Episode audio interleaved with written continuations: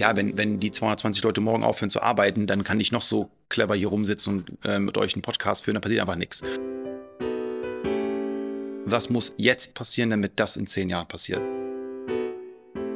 Wir müssen darüber sprechen, dass es okay ist, Fehler einzugehen, dass man halt scheitert und dass man dann eigentlich sehr viel gelernt hat in dem Scheitern ähm, und nicht Zeit verschwendet hat. Wenn Bill ruhig ist, ähm, dann machst du irgendwas falsch.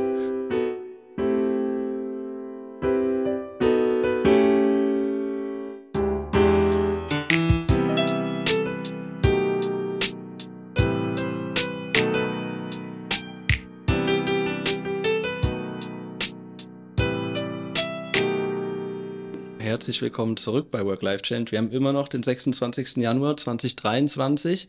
Wir sind immer noch in Berlin, ähm, haben jetzt einen neuen Gast sitzen.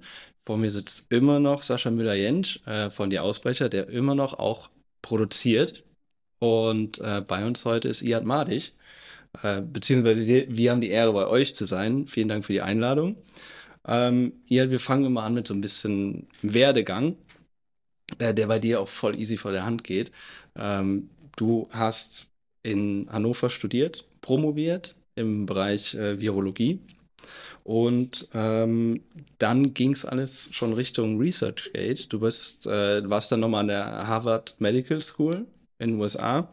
Ähm, aber, und da können wir eigentlich äh, gleich direkt einsteigen, hast dann schon mit ResearchGate gestartet. Ähm, vorab fragen wir immer noch, wie ist dein aktueller Stresslevel? Auf einer Skala von 1 bis 10. Mm.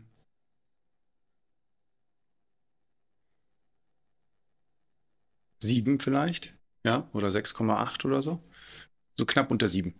Ja. Ist das gut für deine Verhältnisse oder ja, bist du ja. ein bisschen unter Strom? Nee, ich ähm, eigentlich gut. Ähm, ich habe mir das unter Strom mh, hm, abgewöhnt äh, über die letzten Jahre. Äh, versucht halt, dass es nicht mehr so häufig kommt, dass man unter Strom ist, weil man dann einfach auch keine guten Entscheidungen trifft. Deswegen habe ich ähm, versucht, ein balancierteres Leben an sich zu führen, so gut es halt geht. Und ähm, das ist schon gut. Also es ist dann schon äh, wieder auch im oberen, wo ich dann, also es gab natürlich Phasen, wo ich 10 von 10 hatte, gerade in der frühen Phase, aber jetzt so versucht man, weil man ja weiß, dass jede Entscheidung, die man trifft, äh, in der gesamten Organisation äh, Welleneffekte hat und deswegen muss jede Entscheidung so durchdacht sein wie möglich und deswegen ist es besser, dass ich nicht zu gestresst bin, damit ich dann keine äh, fundamentalen schlechten Entscheidungen, äh, die dann die Organisation betreffen, treffe. Du sprichst von der Organisation. Wie viele Leute seid ihr mittlerweile? Wir sind jetzt so knapp 230 Leute. Ähm, genau. Größtenteils in Berlin. Mhm. Ja, dann lass uns mal anfangen. Wie habt ihr gestartet? Warum ResearchGate? Genau, also ich, äh, wie du ja schon in der Einleitung gesagt hast, ich bin Mediziner, ich Medizin studiert und parallel Informatik und Mathe. Und ähm, der ähm, das, äh, ich habe dann Forschung gemacht in der Virologie, habe dann ein Stipendium in Harvard gekriegt, habe dann Forschung in der Radiologie gemacht. Also ich habe dann auch zwei unterschiedliche Forschungsbereiche gemacht und Forschung war schon immer so das, in dem ich auch irgendwie enden wollte, ähm, weil ich immer irgendwas bauen wollte, irgendwas kreieren wollte, was noch kein anderer geschafft hat.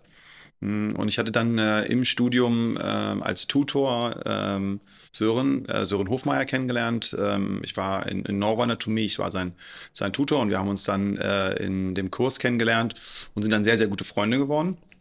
Und interessanterweise hat er dann auch Doktorarbeit äh, bei mir, Schrägstrich in dem Department, in der Abteilung gemacht, in dem ich auch, in dem ich auch meine Doktorarbeit gemacht habe. Und er hat sehr früh, das war total lustig, zu mir mal gesagt, ja, irgendwann werden wir ein Unternehmen zusammen haben und du wirst der CEO sein.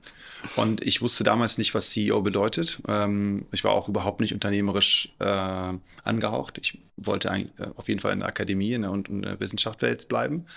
Ähm, und dann sind äh, aufgrund von unseren Erfahrungen als Forscher haben wir dann realisiert, okay, das Krasse ist ja wirklich, dass du als Forscher, wenn du Wissen produzierst, immer nur die Informationen mit anderen Forschern teilst, wenn du etwas geschafft hast, wenn was Positives passiert ist.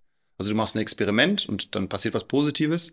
Oh, das habe ich erwartet, das ist ein Ergebnis, ein positives Ergebnis, das kommuniziere ich jetzt mit der Welt.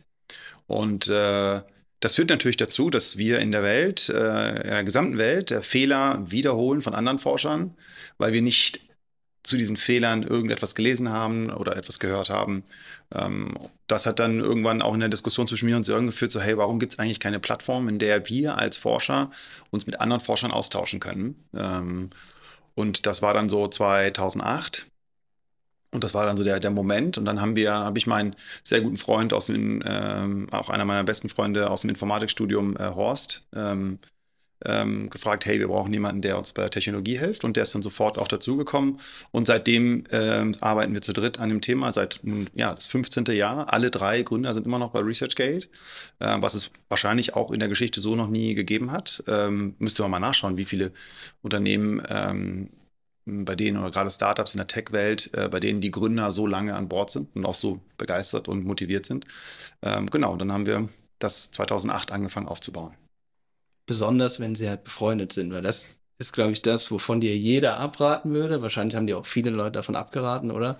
Mit Freunden zu gründen. Also ich würde es nicht nochmal machen, ich, äh, bevor man nicht schon mal miteinander gearbeitet hat, weil das ist normalerweise halt was komplett anderes, ne? Ähm, hattest du irgendwelche Bedenken?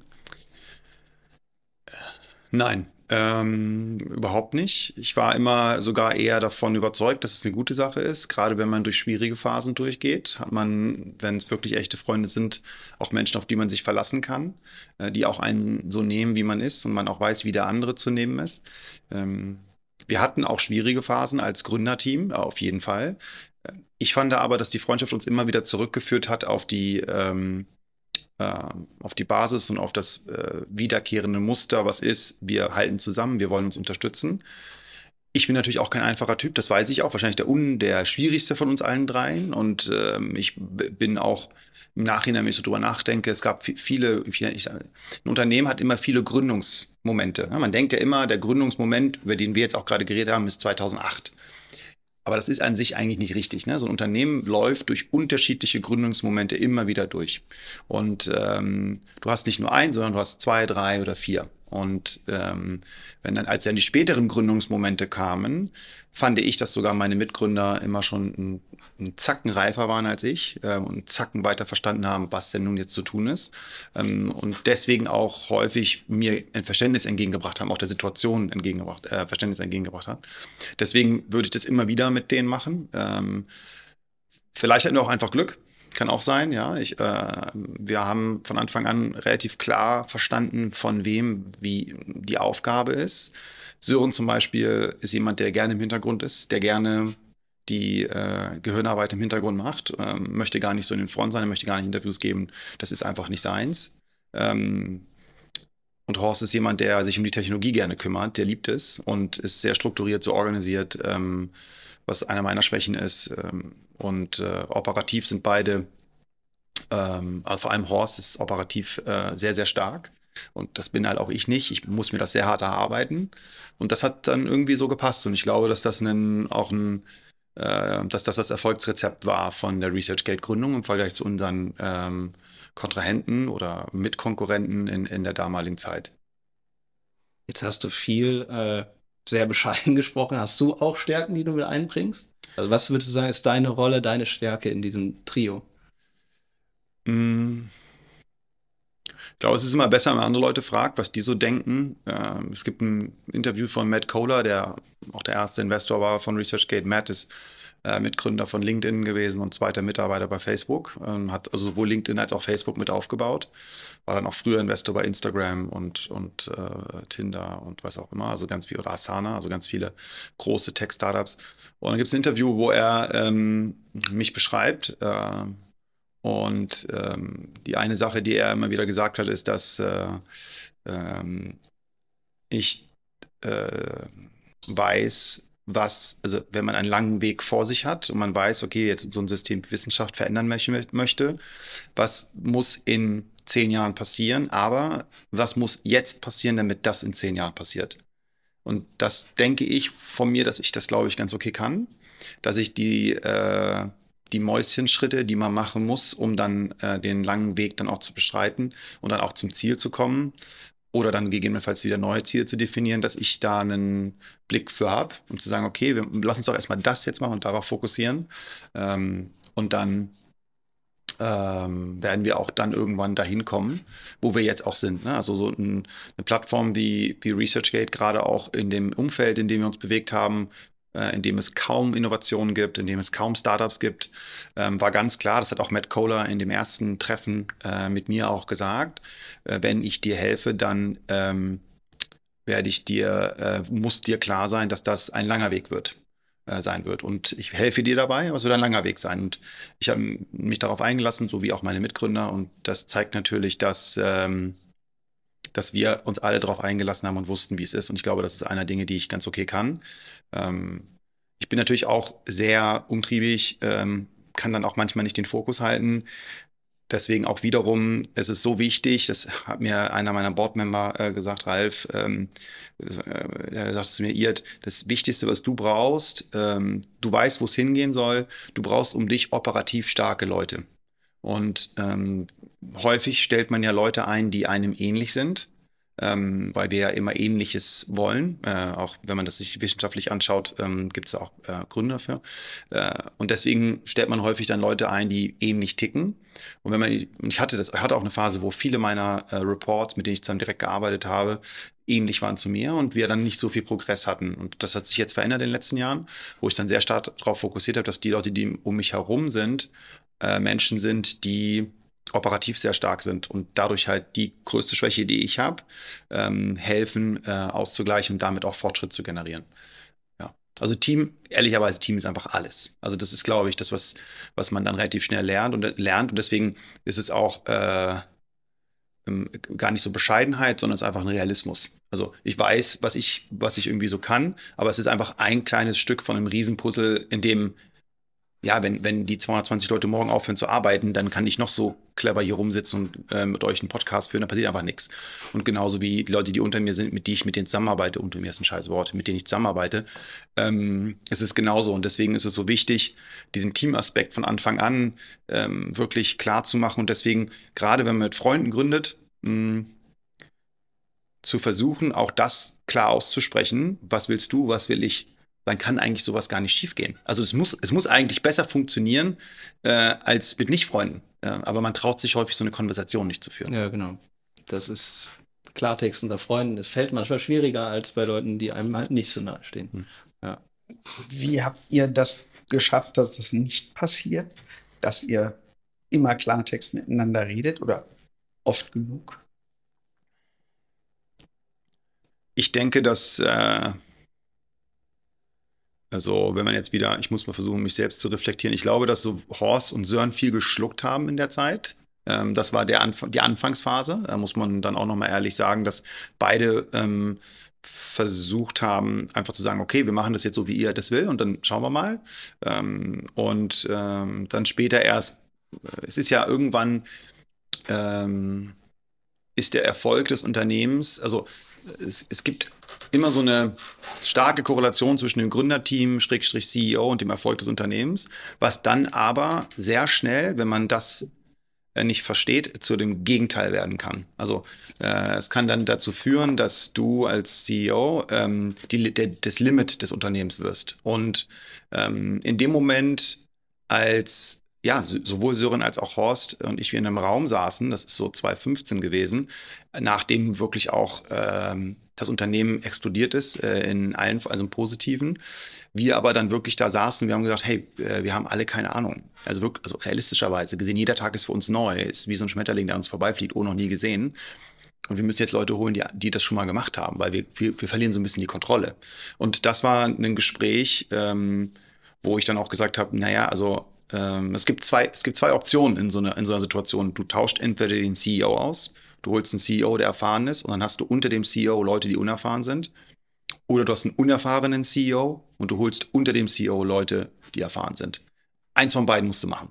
Und äh, dann habe ich ja gesagt, gut, äh, wir müssen jetzt mal schauen, wie wir das machen. Und ja, ich kann mich noch an Horst und auch Sören, also Horst ähm, ist Urlaub gefahren, kam dann wieder und meinte, schau mal, ihr, ich folge dir jetzt schon seit acht Jahren oder neun Jahre damals. Ähm, sag mir, was ich machen soll ich bin immer noch dabei. Und einfach so, das, das hat mir auch geholfen, in dem Moment, wenn so ein Commitment da ist, da so auch mich selbst besser zu reflektieren und offen drüber nachzudenken, wow, das ist eigentlich unglaublich, was der bisher gemacht hat. Und dadurch haben wir erst, ehrlicherweise, nach so diesem Raketenstart angefangen miteinander richtig zu reden. Ähm, das, am Anfang war das eher so ein, viel ist ja Glück. Also äh, viele Gründer, äh, die einem irgendwie erzählen, sie wissen, was sie tun, ähm, denen sollte man nicht zuhören, sie wissen nämlich nicht, was sie tun. Vieles mhm. von dem ist wirklich einfach auch Glück und man muss äh, im richtigen Moment einfach nur genau hinschauen, äh, was dann zufällig funktioniert hat. Und wir hatten auch viel Glück. Wir haben hart gearbeitet, aber wir hatten auch Glück und viel Glück. Und ähm, dann vergisst du häufig, dann auch Sachen auszusprechen und durchzusprechen und äh, offen anzusprechen. Was dann in diesen Momenten kommt, äh, wie dann auch damals 2015, ähm, 2015, 2016, wo man dann sich hinstellt und sagt, okay, Moment mal kurz, so geht's jetzt nicht weiter. Und das war der Moment, wo wir angefangen haben, wirklich auch dann ja noch viel tiefer miteinander zu sprechen, offener miteinander zu sprechen und auch ähm, ja, jeder dann seine Rolle innerhalb von ResearchGate gefunden hat. Ähm, also meine anderen beiden Mitgründer, die dann unterschiedliche Rollen angenommen haben innerhalb von ResearchGate und sehr zufrieden mit den Rollen jetzt sind, die sie jetzt haben. Das war dann wahrscheinlich einer dieser Gründungsmomente, von denen du gesprochen hast. Ja. Ähm, was war noch, was war der nächst definierendste Moment in deinen Augen? Also klar, der, die erste Gründung war einfach so der Moment mit Sören, äh, einfach die Idee und zu sagen, wir wollen das machen. Ich glaube, so das war der erste Gründungsmoment und dann Horst dazugeholt. Und ähm, der zweite Gründungsmoment ist definitiv äh, das Treffen mit Matt Kohler, ähm, der dann mit Benchmark ähm, das erste Investment äh, ja, als, als Silicon Valley überhaupt in Europa ge gemacht hat, damals 2010. Das war auf jeden Fall der zweite Gründungsmoment. Wie kam das zustande? Also ich hatte Freunde in Boston, die mir gesagt haben, dass ich äh, jemanden treffen soll, der Michael Birch heißt. Und Michael Birch, der war der Gründer von Bibo. Ich weiß nicht, ob denn, das ja euch was sagt. Äh, beide schütteln den Kopf, äh, nur dass ihr das wisst, die Zuhörer. ähm, ja, Bibo. Big Bird aus der Sesamstraße. Ja, ja genau. Ja, nee, mehr, mehr äh, das auch. Nee, ist gut, äh, ist auch schwer. Also äh, Bibo war ein Konkurrent von Facebook ähm, damals, vor allen Dingen ganz äh, stark in England, im englischen Bereich, gegründet von Michael und Sochi Birch. Das sind zwei, das ist ein Pärchen. Ähm, und äh, Michael und Sochi ähm, sind sehr bekannt für ihr virales Wachstumsthema gewesen, ähm, von denen dann später viele Leute ähm, Dinge sich abgeschaut haben, wie die das damals gemacht haben. Und die haben dann das an AOL verkauft für sehr, sehr viel Geld. Äh, und denen gehörten, glaube ich, noch ja, fast 100 Prozent des Unternehmens. Äh, ich glaube, das verkauft wurde über 800 Millionen und denen gehörten also wirklich sehr, sehr viel noch, weil sie das meiste selbst finanziert haben durch ein anderes Startup, was sie dann parallel aufgebaut haben. Und der wurde mir vorgestellt und ich war dann, ähm, ich hatte dann damals auch eine Freundin in Boston, die zu mir gesagt hat, pass auf, die Idee, die du hast, das, was du da aufbaust, die, die es wirklich verstehen, sitzen in, in Silicon Valley, die sitzen nicht hier in Boston, die sitzen auch nicht in Berlin. Ähm, und ich bin dann ähm, ich bin dann ja, relativ blind äh, nach, nach San Francisco geflogen, ohne Termin. Und habe dann Freunde, die gesagt haben, ihr habt mir doch mal gesagt, ich soll diesen Michael Birch treffen. Und ähm, den habe ich dann getroffen. Parallel habe ich dann auch den Andrew Bashir getroffen, ist ähm, jetzt ein, also damals gerade bei Excel Partners angefangen. Ähm, ja, jetzt halt eine, eine große Nummer dort. Ähm, er hat dann auch das Slack Investment gemacht für Excel, also wirklich ein krasser Typ auch. Dann parallel Excel und Benchmark getroffen, wusste aber auch wirklich nicht, wen ich da treffe. Und dann hat mir Michael, also Michael Birch erstmal getroffen und der hat mir gesagt, hey, es gibt jemanden, den musst du unbedingt treffen, der kennt sich mit sozialen Netzwerken aus, der heißt Matt Kohler.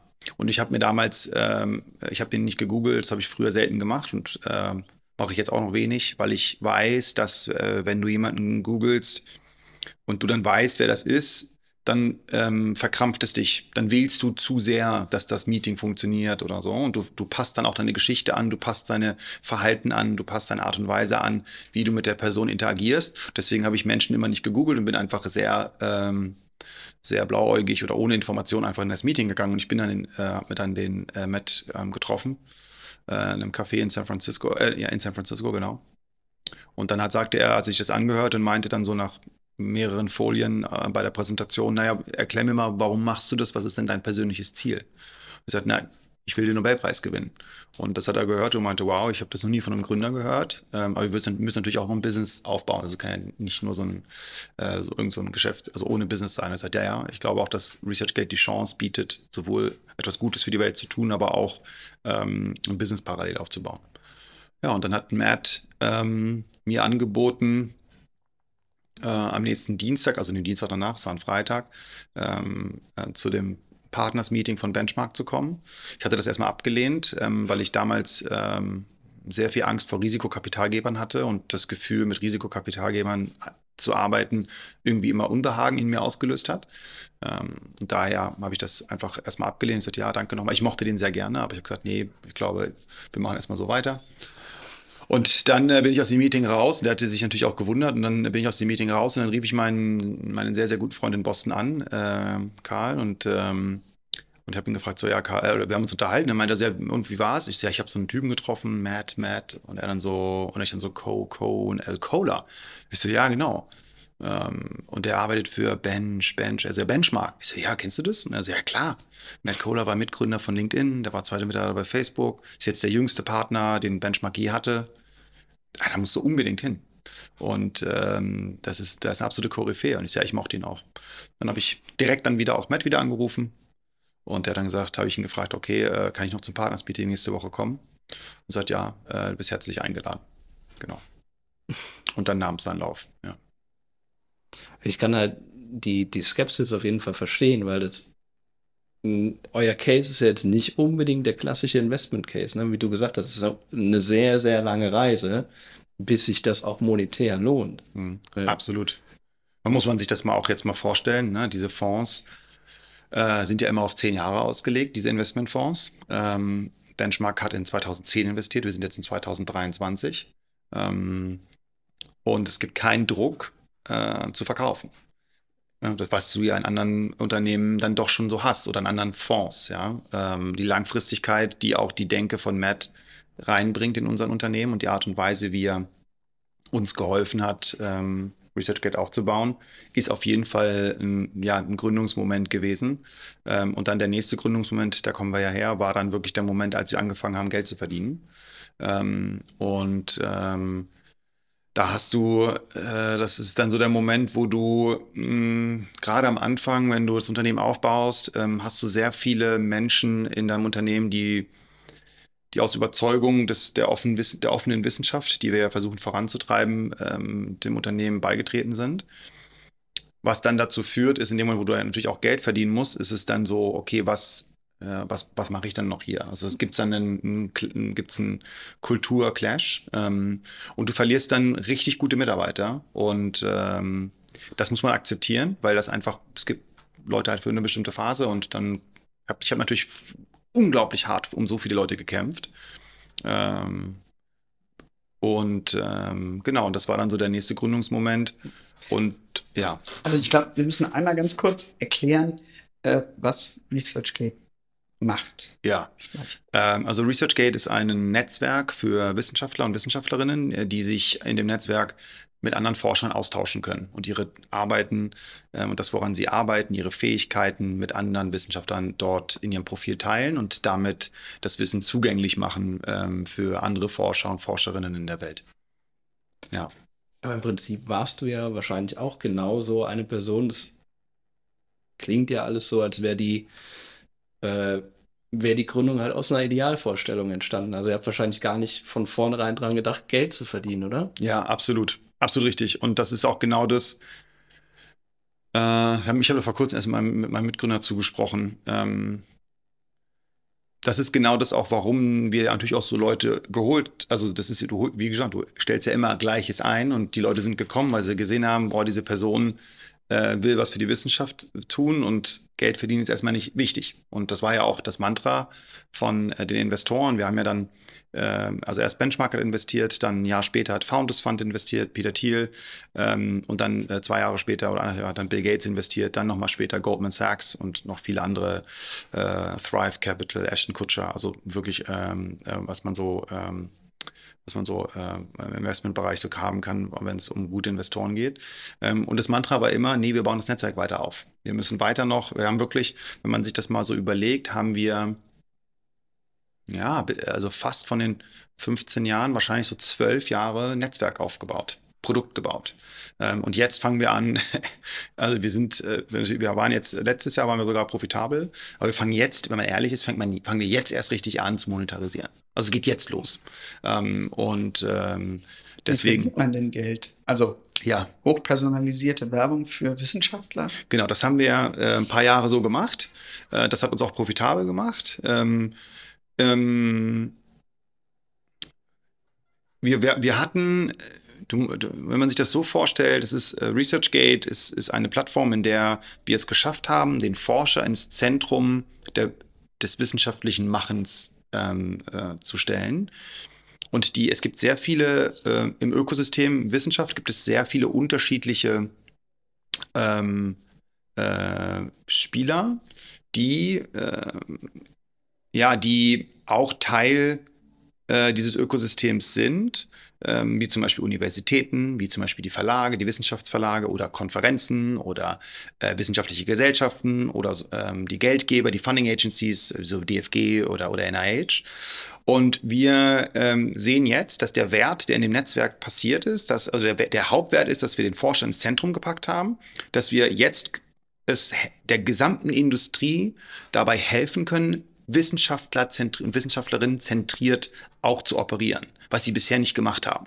Ähm, und diese Veränderung, indem wir, und das ist jetzt auch die Veränderung, die wir jetzt in den letzten Monaten vollzogen haben, äh, dass wir sagen, okay, wir arbeiten jetzt gerade mit den Wissenschaftsverlagen zusammen und helfen den Wissenschaftsverlagen, ähm, die Inhalte, die da produziert werden durch die Forscher, äh, besser zum Forscher und der Forscherin zu bringen, äh, was dann wiederum ihnen hilft, auch ihre, ähm, die Forscher, die mit ihre Forscherinnen, die mit ihnen arbeiten, besser zu verstehen. Also Insights-Produkte in gewisser Art und Weise für eigentlich alle, alle unterschiedlichen Player in der Industrie. Und das ist dann Software as a Service und eher Subscription als Werbung. Und deswegen war und das Spannende an dem Modell ist, ist, dass das vor ein paar Jahren überhaupt nicht möglich war, ähm, weil wir vor fünf Jahren von Elsevier, was der größte, der, der größte Wissenschaftsverlag der Welt, ähm, auf äh, sehr viel Schadensersatz äh, verklagt worden sind, sowohl in München als auch dann später in Washington. Die Klage läuft immer noch. Ähm, und das hat natürlich sehr viele in der Industrie ähm, zurückgeschreckt. Die haben gesagt, okay, krass, ähm, ResearchGate wird verklagt von dem größten Wissenschaftsverlag der Welt. Die wird es wahrscheinlich jetzt in ein paar Jahren nicht mehr geben.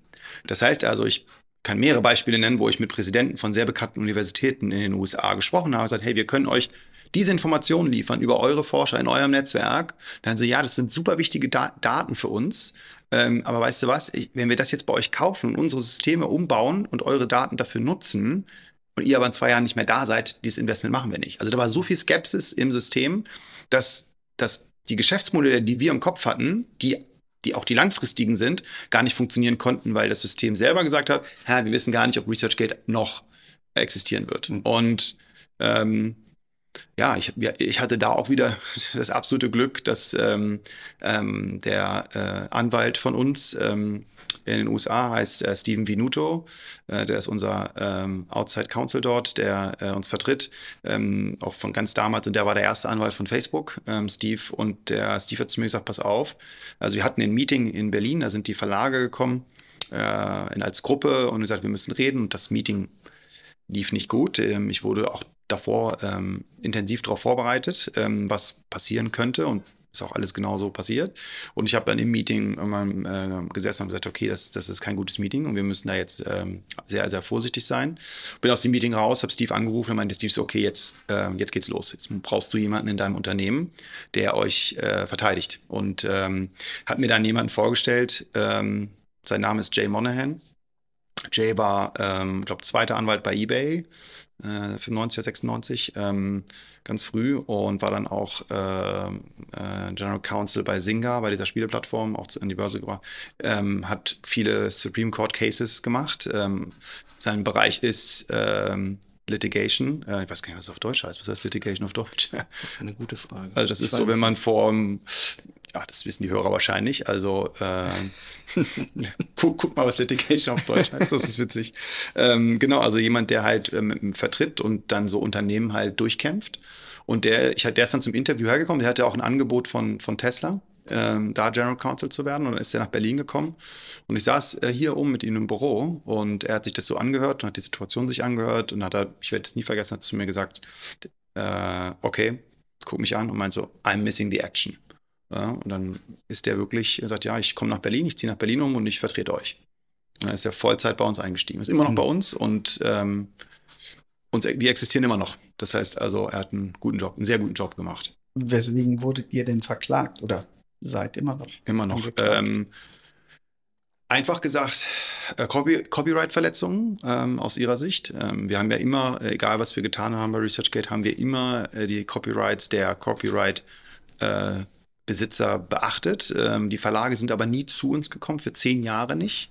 Ähm, also ist ja so, äh, auch im geltenden Recht, das hat sich jetzt natürlich auch verändert äh, in Europa, aber äh, vor der Veränderung äh, in, in, Europa war es ja so und, und auch ist ja ein großer Teil immer noch so, wenn du eine Plattform hast und Menschen laden da was hoch, dann muss der Besitzer des Copyrights zu dir kommen und sagen, hey, ihr dürft es nicht haben, ihr müsst es runterladen, da hat jemand was hochgeladen, was unseres ist, bitte runternehmen. Das ist dann einfach DMCA Takedown. Haben wir bei uns installiert, ist gar kein Problem. Kontaktierst du uns und ähm, dann machen wir das.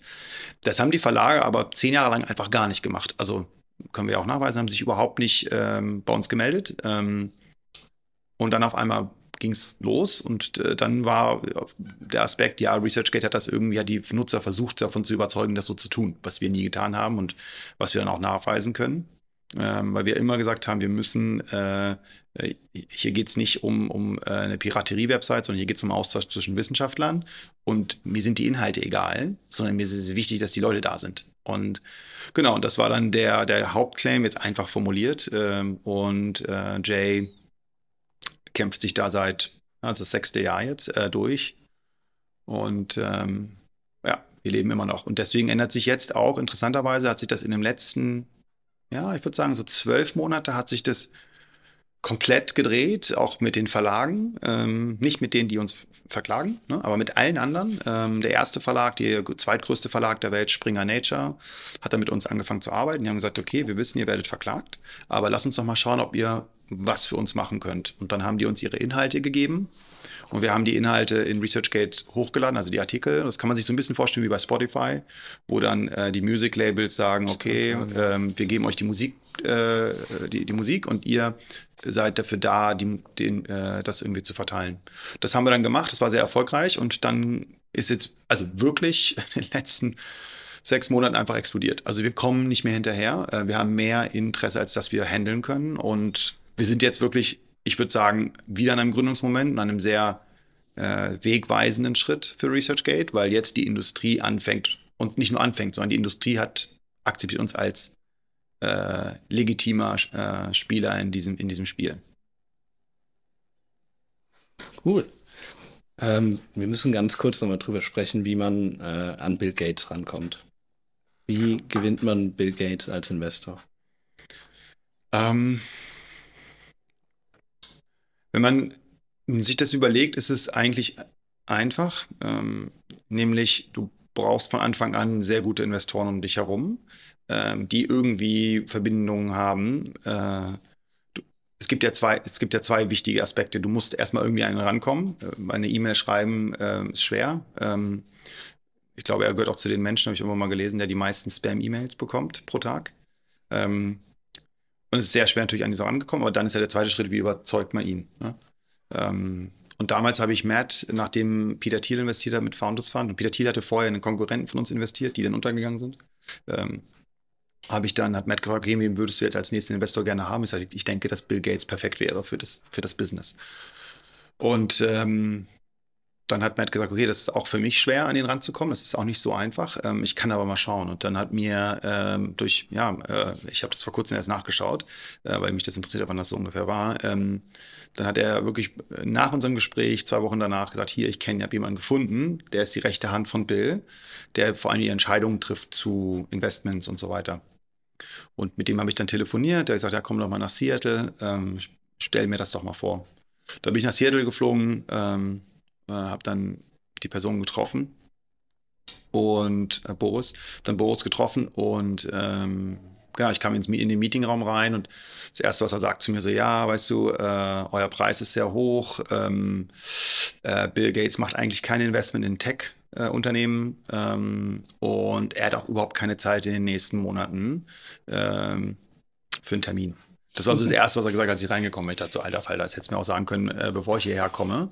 Und dann dachte ich, na gut, jetzt bist du hier, jetzt fängst du an. Und dann habe ich ihm das Produkt vorgestellt. Und als ich ihm das Produkt vorstellte, er selber ist auch Wissenschaftler, ähm, war auch in Harvard zufälligerweise. Ähm, und den, den konnte man, ich, ich habe den ja auch nicht gegoogelt, den konnte man auch nicht googeln. Es ist sehr schwer, was über den zu finden. Ähm, was ich dann später dann auch herausgefunden habe.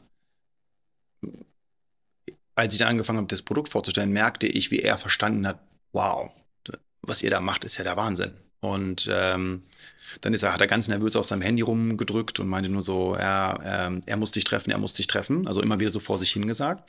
Und guckte auf seinem Handy und fragte dann nur so, ja, wo bist du denn nächste Woche? Äh, nächste Woche Dienstag. Und in dem Moment dachte ich so, oh, jetzt musst du eine clevere Antwort geben, obwohl es völlig egal ist, welche Antwort du gibst, aber man denkt, man müsse jetzt die richtige Antwort geben, ja. Und da dachte ich mir so, okay, er fragt das wahrscheinlich, weil er denkt, dass ich USA verlasse, weil ich ja jetzt gerade hier bin und dafür gekommen bin, also ist ihm wahrscheinlich die Antwort USA besser als Europa, weil er hat gefragt, oh, USA oder Europa. Und ich habe dann USA geantwortet und er so, ah, Mist, der ist nächste Woche in Europa. und ich so, ah, ich muss mal kurz mal nachdenken. Äh, vielleicht bin ich doch in Europa. Es kommt wirklich, hängt auf, ist ja völlig egal, ne? Du mhm. fliegst ja dahin, wo er ist, ja. Und dann habe ich dann, hat er gesagt, ja, nächste Woche Dienstag in, ähm, in Frankfurt, wir rufen dich an. Okay. Naja, dann war ich in Frankfurt, wartete dann auf den Anruf, bekam den Anruf, meinte, ja, wir treffen uns äh, morgen früh äh, in Frankreich. Ich so, okay, also Frankfurt ist Deutschland, ich komme aber auch da irgendwie hin. Und dann habe ich mich mit ihm am, an dem Abend in Frankreich, dann bin ich im Auto hingeheizt, ähm, habe ihn dann dort äh, getroffen, ähm, nochmal zum Abendessen, weil er meinte, ich muss dir noch mal ein paar Sachen über Bill sagen, ähm, nur dass du dann vorbereitet bist. Und dann hat man gesagt, pass auf, ähm, also ein paar Sachen erzählt, aber das Wichtigste meinte, hey, wenn Bill ruhig ist, ähm, dann machst du irgendwas falsch.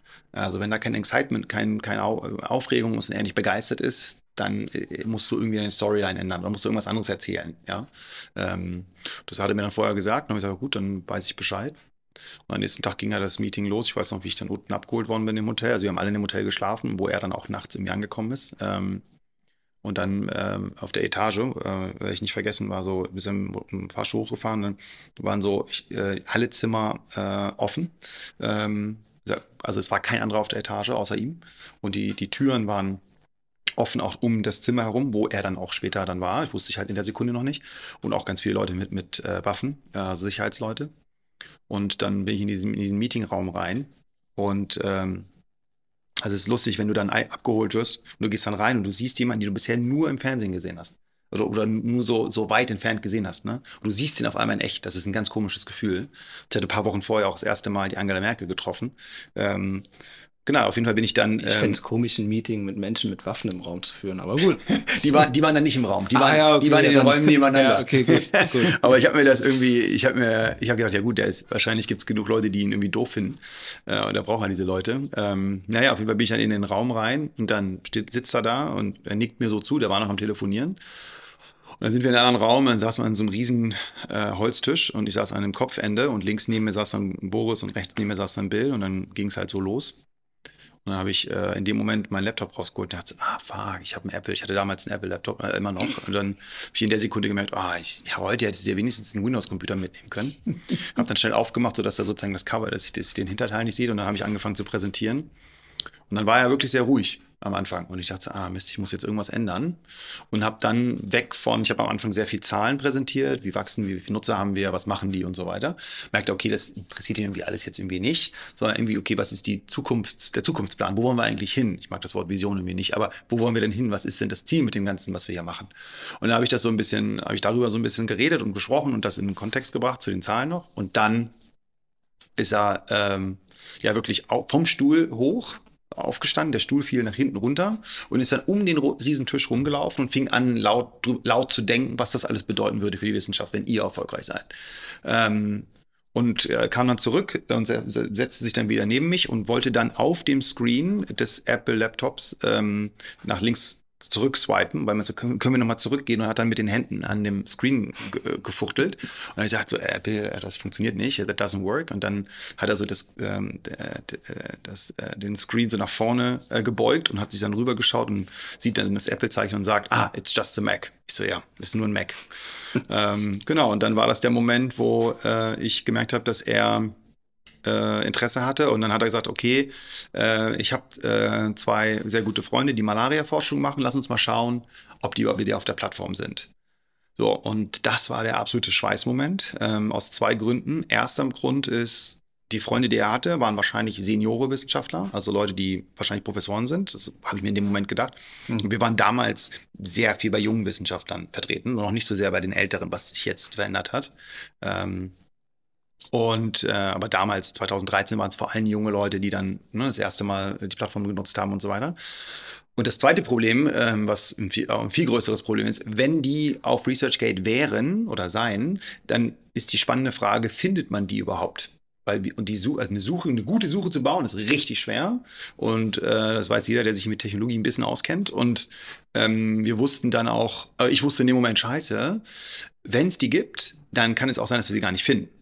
Und äh, naja, und dann hat er mir den Namen des ersten Malaria-Forschers ähm, äh, genannt und ich habe ihn dann eingegeben und drückte Enter und genau ein Ergebnis und genau dann mit Foto, vollkommen ausgefülltes Profil und ich so, what the fuck? Und habe ich drauf geklickt und er guckt so, ja, that's the guy. Und ich dann so, that's the guy, Alter, wir haben ihn. Ja? Und er sagt, ja, noch ein Freund von mir aus Südkorea, lass uns den nochmal eingeben. Und ich so, ah, oh, scheiße, Südkorea, es ist noch schwieriger, wegen der Zeichen und wie das der Name wohl buchstabiert und so weiter. Und haben wir den eingegeben und kam genau wieder ein Ergebnis. Und ich weiß nicht, was die Suche damals äh, für einen Zaubermoment für uns, äh, für mich kreiert hat. War auch genau derselbe Typ, war genau der. Und er so, ja krass, dann, wenn die beiden da sind, dann muss das ja was heißen. Ich so, ja, ne? Genau, und dann hat äh, äh, Boris, und das war auch dann so ein kleiner Moment, wo ich ein bisschen äh, sehr, oder sehr überrascht war. Es gab einen anderen sehr bekannten, äh, sehr, sehr bekannten Investor, ähm, der mir erst ein paar Tage vorher ein Angebot gemacht hat. Auch ein, ein sehr, sehr großer Name, großer Konkurrent von Bill. Und ähm, der hat mir ein Angebot gemacht, ein paar Tage vorher. Ich war, ne, und ich, es wusste keiner. Es wusste nur ich und der Typ. Und dann sagt auf einmal äh, Boris, ähm, der und der hat dem erst gestern oder vorgestern Angebot gemacht. Und ich gucke so, woher weiß der denn das? Und ich war richtig baff. Und dann guckte Bill so, äh, ja, äh, wo, wo, liegt das Angebot? Und dann habe ich gesagt, na, kann ich nicht drüber reden. Ich weiß gar nicht, woher, äh, das kann ich jetzt auch nicht zu sagen. Er meinte also, ja, unser Team ist besser als das Team von XYZ. Also er war dann sofort auch in so einem Konkurrenzmodus. Genau, und dann bin ich aus dem Meeting raus. Du, äh, du bist ja in so einem, wenn du in so einem Meeting bist mit so jemandem wie Bill Gates, ähm, bist du in so einem Autopiloten. Äh, das mache ich immer. Ich gucke durch die Leute immer durch. Ich fokussiere die nicht. Ich fokussiere nicht das Gesicht oder so. Ich gucke eigentlich so peripher einfach so durch. In dem Moment, wo du fokussierst, fängst du an, an zu realisieren, wer gerade bei dir sitzt und wen du gerade das präsentierst. Und dann fange ich an zu stottern, mache Fehler und so weiter. Deswegen äh, bin ich dann raus und dann bin ich runter in den, ins Foyer und habe mich da kurz hingesetzt und dann erst angefangen zu realisieren, wen habe ich eigentlich gerade getroffen? Was ist eigentlich gerade die ganze Zeit passiert? Und ähm, ja, und dann war das, äh, hat das ein paar Wochen gedauert. Ähm, dann haben deren Anwälte und unsere Anwältin gesprochen und dann hat er mit investiert, einen, groß, einen großen Teil von 35 Millionen dann äh, ein paar Wochen später. Liegte auch irgendwie, ich weiß immer noch nicht wie, aber es liegte dann, äh, die Bild war irgendwie, warum auch immer, ähm, hatte die Bild und die Wirtschaftswoche, vor allem die Wirtschaftswoche dann äh, die Information, dass äh, Bill Gates in ResearchGate investiert. Ich, ich, kann ja nicht sagen, es war wirklich ein enger Kreis. Ähm, ich weiß auch immer noch nicht, wie, wie Boris über den anderen Investor äh, das rausgefunden hat, weil es wirklich, also ich habe es, es muss ja er, also muss ja der andere erzählt haben, ich habe es ja nicht erzählt, mhm. weil ich wusste, das ist einfach, ich möchte dann auch sowas nicht ge gegeneinander ausspielen, weil es einfach albern ist, sondern ich will ja erstmal gucken, ob der Interesse hat und nicht nur als Konkurrenz, aber es hat dann so auch funktioniert. Ähm, ja, und dadurch hat dann Bill Gates, und das ist ja auch der Vorteil an ihm, er hat einfach ein unglaubliches Team. Also die Leute, die um ihn herum arbeiten, sind einfach, sind einfach top. Du kaufst dir damit äh, äh, Leute ein oder du holst dir Leute in dein Unternehmen, die dir bei allem helfen können, was du brauchst. Und das habe ich jetzt, darauf habe ich immer optimiert. Ähm, das Team, was sie mitbringen und die Personen, die du als Investor holst. Ja? Ähm, also Matt ist, also Matt hat wahrscheinlich der größte Einfluss mh, hm, nach meinen Eltern für mein Leben, würde ich sagen. Ähm, sowohl persönlich als auch geschäftlich ist der eigentlich der wichtigste Berater für mich geworden, immer noch ähm, sitzt immer noch im Aufsichtsrat. Wir sind regelmäßig in Kontakt, äh, mehrmals in der Woche. Und ist eine, ja, ohne den hätte ich alles das nicht geschafft. Mehrmals in der Woche. Hm. Das heißt, du bist halt auch einen guten Teil deiner Zeit ähm, mit gementort werden beschäftigt. Auf jeden Fall. Und das ist auch, glaube ich, das, was die, was wir, ähm, was so, was ich gerade auch in den USA viel mehr erlebt habe als hier. Ähm, gut, ich, man, man, darf das auch immer nicht äh, über. Ich habe natürlich das Glück gehabt, mit Leuten zu arbeiten, die Matt Kohler sind oder Luke Nosek, der dann äh, für PayPal, ähm, der war PayPal-Mitgründer und hat dann äh, auch Founders Fund-Mitgründer, der dann das Investment für Peter T gemacht hat und aber noch im Aufsichtsrat sitzt, war erster Investor bei SpaceX, sitzt auch im Aufsichtsrat von SpaceX. Das sind natürlich Leute, die findest du jetzt nicht mal um die Ecke. Und dann hast du natürlich Leute, die dir Sachen beibringen können, die die, äh, die sehr, die selten sind. Ja, also als Beispiel, ich, ich hatte das Glück, ähm, in, einer in einer Situation zu sein, einmal virales Wachstum zu erleben. Ähm, wenn du das nie erlebt hast, kannst du auch nie wieder sagen, oh, das ist es. Das heißt also, du ähm, ist wie Zucker. Wenn du Zucker nie probiert hast, kannst du nie sagen, das ist süß, wenn du es dann auf einmal isst. Und das ist halt gerade bei virales Wachstum als Beispiel bei so wirklich unglaublichen Wachstumsgeschichten, die ich oder jetzt bei ResearchGate erleben durfte. Ähm, wenn du das einmal gesehen hast, dann weißt du, wenn du es nochmal siehst, ist wie so ein Geschmack. Ah ja, das ist es. Darauf fokussieren. Ich weiß noch, wie Matt zu mir gesagt hat, wenn wir jetzt das Produkt bauen, ich helfe dir, ich gebe dir das Playbook von LinkedIn und, und Facebook, ähm, aber du musst auch dein, wir müssen auch unseren eigenen Weg finden. Und er hat uns geholfen, ähm, das gesamte Thema wie schafft man virales Wachstum? Worauf muss man achten? Was sind die Dinge, die man versucht äh, umzusetzen, damit es am Ende funktioniert? Da hat er mir ja alles gegeben, was er wusste. Und trotzdem mussten wir es zusammen machen. Ich bin immer, in, wirklich, ich habe mich auf die Aufsichtsratssitzung immer gefreut, weil ich immer was gelernt habe. Und irgendwann in, in der, bei der Aufsichtsratssitzung in Zürich, das war so 2011, äh, Februar 2011, hat er auf die Zahlen geguckt und meinte nur, das ist es. Darauf mehr ballern. Das müsst ihr machen.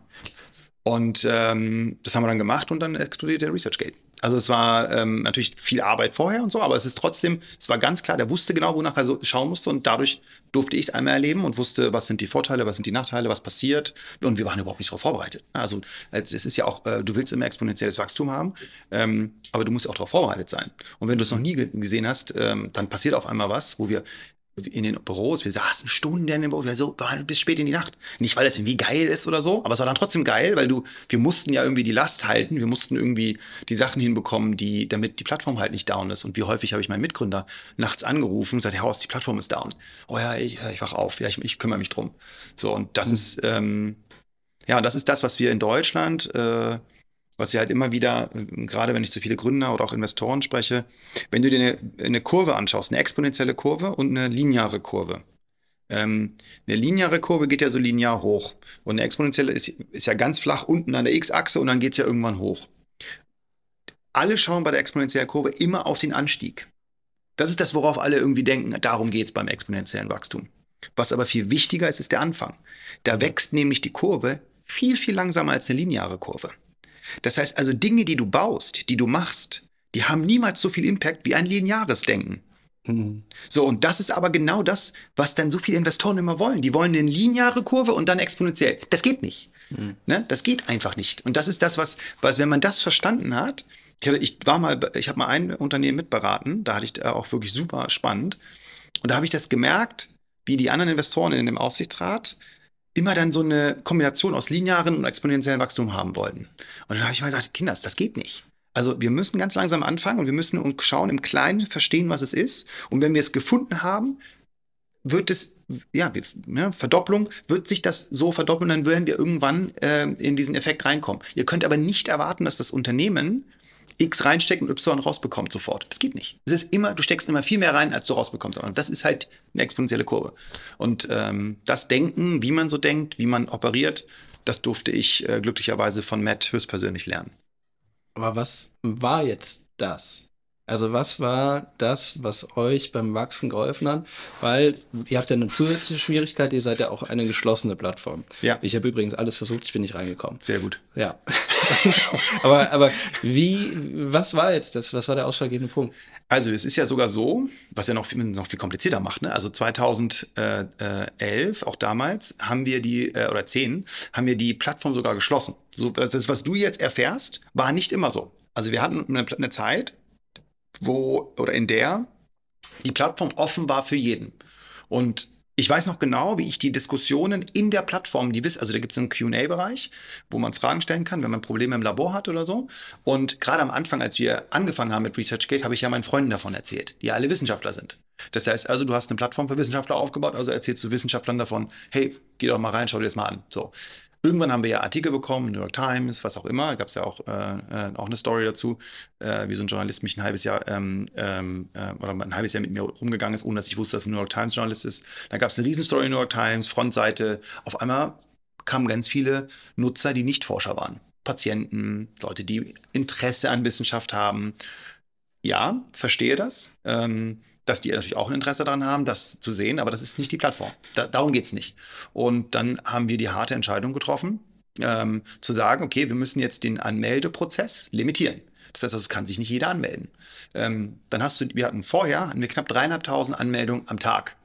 Ähm, als wir diese Limitierung, die du jetzt erfahren hast, als du versucht hast, dich anzumelden, eingeführt haben, hatten wir auf einmal nur noch 20 Anmeldungen am Tag. Das heißt also, das Ding war ja dann fast tot wenn man mhm. das so, ne? war ein kurzer Moment, wo wir einfach mal äh, den Stecker gezogen haben.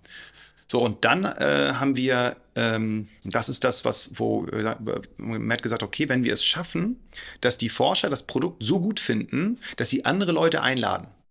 Weil du es schaffst, ein, etwas, eine Metrik oder irgendeine Zahl, die der Forscher in seinem Profil sieht, die irgendwie besser wird, weil seine anderen Leute auch da sind, in seinem Autorennetzwerk. Wenn die auch kommen, dann schaffst du das. Und das war eine Optimierung von ganz vielen Elementen, dass wir es geschafft haben, dass der Forscher gesagt hat, ich will, dass meine anderen Leute auch hier sind. Und dann haben wir halt mehrere Growth Hacks dann auch gemacht, die das dazu geführt haben, dass es dann explodiert ist. Das muss man noch viel detaillierter durchgehen, um das zu erklären, aber ich bin mir nicht sicher, ob die ja, ja, das spannend würde vielleicht den Rahmen äh, sprengen, ja. äh, Gamification? Ja. Okay. In eine gewisse Art und Weise, aber so, dass es auch dem System Wissenschaft gerecht wird. Mhm. Ja, also du, Gamification funktioniert wirklich auch nur langfristig dann, wenn du etwas schaffst, was, äh, was wirklich langfristig auch Wert kreiert. Mhm. Ja, also äh, Gamification, äh, Beispiel. Ich weiß nicht, ob ihr Tagged kennt. Tagged, äh, das gab es mal, das war eine Plattform, die war die war riesig. Die war viel größer als Facebook, die war viel größer als MySpace. Ähm, die haben virales Wachstum total verstanden, das ist schon lange her. Die waren riesig. Da waren so viele Leute, aber null Aktivität das Ding ist gestorben. Ich glaube, ich muss mal gucken, ob da überhaupt ein Preis für bezahlt worden ist. Ähm, und ähm, da hat sozusagen die Viralität nichts gebracht. Und das ist mhm. immer wichtig, wenn man Gamification macht oder wenn man Viralität versucht zu erreichen.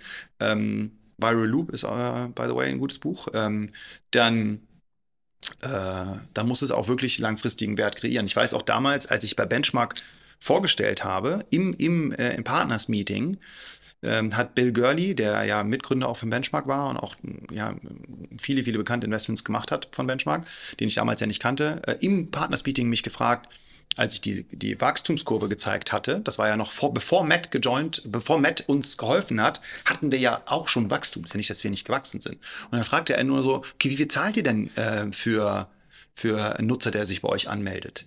Und ich muss, ich habe die Frage nicht verstanden. Ich so, hä? Ich so, wie, wie meinst du denn das? Ich so, how much do you, are you paying for, uh, per user uh, signing up to your service? Und ich habe gesagt, ich verstehe das nicht. Da habe ich dann Matt angeguckt in dem Partners-Meeting. Ich so, ich verstehe die Frage nicht. Und dann hat dann der Bill Gurley eine, eine, Null geformt mit seinem Zeigefinger und seinem Daumen. Und ich so, ja, wir zahlen dafür nichts. Also, okay, das ist all viral? Ich so, ja. Also, wir haben keine mhm. Marketingkosten. Und ähm, später habe ich erfahren, dass das der Moment war, wo sie entschieden haben zu investieren, weil das Produkt war, das Marketing. Und wir haben kein extra Marketing. Wir haben mhm. immer noch kein, ganz ehrlich, wir haben immer noch kein Marketing bei ResearchGate. Also unsere Kosten im Marketing im Jahr, ich will, wenn ich lügen, aber ich glaube, die sind so 50.000 oder so.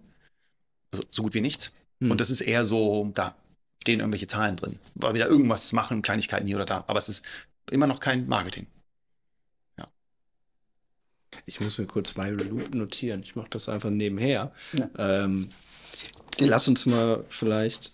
Lass mich noch gerade was ja, fragen. Klar. Ich, ich weil, weil du am Anfang auch so davon erzählt hast, dass es im Grunde genommen keine Plattform gibt, wo, mal, wo man auch mal hart gesagt seine Fails als Wissenschaftler ähm, austauschen kann oder überhaupt benennen darf, ähm, fiel mir eigentlich sofort Karl Josef Popper ein, der, der ja als Philosoph gesagt hat, in der Wissenschaft kommt man eigentlich nicht weiter, indem man äh, Wahrheiten postuliert, sondern Wahrheiten gibt es nicht. Und ich komme eigentlich nur in der Erkenntnis weiter, indem ich ausschließe, was nicht funktioniert, was falsch ist. War das auch so ein, so ein Underline, so, ein, so, ein, so eine Basis für ResearchGate?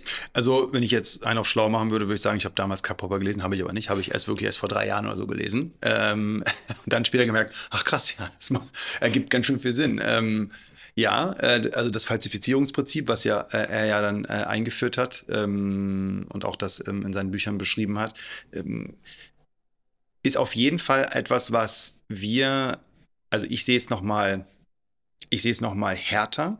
Ich würde nicht zwischen falschen und richtigen Ergebnissen teilen. Also, ne, wir, wir denken, es gibt falsche Ergebnisse, wenn es technisch irgendwas falsch ist. Also, wenn du irgendwie eine verdreckte Probe hast oder was auch immer, ähm, also irgendwas technisch komplett falsch gemacht hast, du hast den Strom nicht angemacht oder was auch immer, aber das ist wahrscheinlich auch ein Ergebnis. Ja? Muss man nur wissen, wie man es verwendet. Ähm, aber de facto diese Differenzierung zwischen etwas funktioniert und etwas funktioniert nicht, ähm, ich versuche diese Differenzierung für mich aufzuheben, versuche sie eigentlich in der Wissenschaftswelt auch irgendwie aufzuheben, weil das eine Möglichkeit ist zu sagen, egal was du produzierst, ist für dich jetzt vielleicht als Forscher nicht gerade ersichtlich für das, was du gerade tust, was der Nutzen sein könnte. Aber es gibt bestimmt irgendwann einen Menschen, der das auch Nutzen draus ziehen kann. Wir sehen ja jetzt, wie AI durch die Decke geht und das war ja auch vor 13, 14 habe ich immer gesagt, ey, den Datensatz, den wir haben, wenn wir irgendwann eine AI hätten, die automatisch sich die Inhalte anschaut und daraus Wissen kreiert, dann kann die Maschine, die wir da hinstellen, schneller Wissen kreieren als, als jeder andere. Und dafür brauchen wir aber vor allen Dingen auch, dass jeder nicht mehr differenziert zwischen positiven und negativen Ergebnissen. Oder ja, und ähm, deswegen noch, noch einen Schritt weiter, meiner Meinung nach, zu sagen, dass jedes Ergebnis ein, Ergeb ein Ergebnis ist. Ähm, und jedes Ergebnis muss, muss hochgeladen werden. Und der Mensch darf eigentlich nicht in, diesem, in einem spezifischen Fall entscheiden, ist das jetzt ein Failed Experiment oder ist es ein Positive Experiment, sondern es ist ein Failed Experiment jetzt spezifisch für mich, für diesen Moment. Aber das kann natürlich sein, dass jemand anders in fünf Jahren sagt, boah, es war nicht A, es war nicht B, es war nicht C, aber es war D. Und danke nochmal für alle, die gesagt haben, es ist nicht A, es ist nicht B und es ist nicht C, weil es mich dazu gebracht hat, an D zu denken. Ja. Aber wie gesagt, den Typen habe ich auch erst vor ein paar Jahren äh, entdeckt. Also jetzt äh, müssen jetzt nicht denken, Leute denken, dass ich das jetzt irgendwie vor 15 Jahren gelesen hätte. ah, da müssen wir noch mal kurz einsteigen, äh, das AI-Thema. Es ist ja jetzt quasi da. Ähm, wie du schon sagst, wäre ja super mächtig mit dem Wissen, was ihr angehäuft habt. Ist das ein Thema für ResearchGate in den nächsten, ja. nächsten Jahren? Kurze Antwort, was? ja. Okay. Gut. Dann kann man ja gespannt sein, was da noch kommt. äh, so eine kurze Antwort gegeben, ich, ich, ich, ich merke, ich merke, ja, ja. Viel mehr kriegen wir da aus denen nicht raus. Gerade nicht, ja. Okay. noch nicht. Aber wir haben schon viel über USA gesprochen und jetzt müssen noch wir... Noch nicht, finde ich eine wichtige Einschränkung. Ja. Wann können wir wiederkommen, so, um darüber zu sprechen? Über AI meinst du? Mhm. Vielleicht so in einem Jahr oder so? Okay. Können wir heute in einem klar. Jahr, können wir einfach schon mal unseren Terminkalender tun. Einfach, ja. Genau. Machen wir glatt. Ja, äh, ähm, Thema USA und ähm, hast, äh, hast du jetzt ne, ultra viel Einfluss ähm, aus den USA.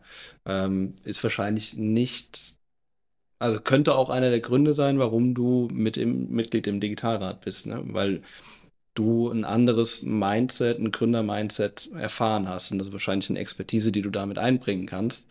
Ähm, Wäre jetzt meine Einschätzung. Was war die Einschätzung der Bundeskanzlerin, dich damit einzubeziehen? Was habe ich die nie gefragt? Du hast sie nie sagen. gefragt, warum? Nee, ist eine gute Frage. Also äh, pff, interessant eigentlich. Nee, habe ich nie gefragt. Ähm, ich wurde ja damals interviewt von, äh, ich wusste auch nicht, dass es ein Interview ist, ehrlicherweise. Ich ähm, wurde kontaktiert von Helge Braun und Katrin Suda, ähm, um über Digitalisierung in Deutschland zu sprechen. Ähm, genau, ich war dann in dem äh, Gespräch mit denen und es war sonst so ein Online-Call. Ähm, und ich weiß noch, dass ich in diesem Call war und dachte so, hä? Äh, was mache ich jetzt genau hier? Ähm, und die haben dann so Fragen gestellt, wie würdest du äh, das Thema so und so angehen, wie würdest du es so machen und so weiter und so fort.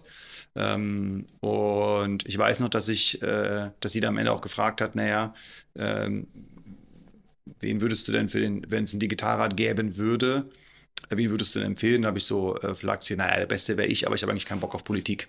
Und ähm, habe eigentlich auch gar nicht drüber nachgedacht, weil für mich irgendwie so ein Gespräch war. Ne?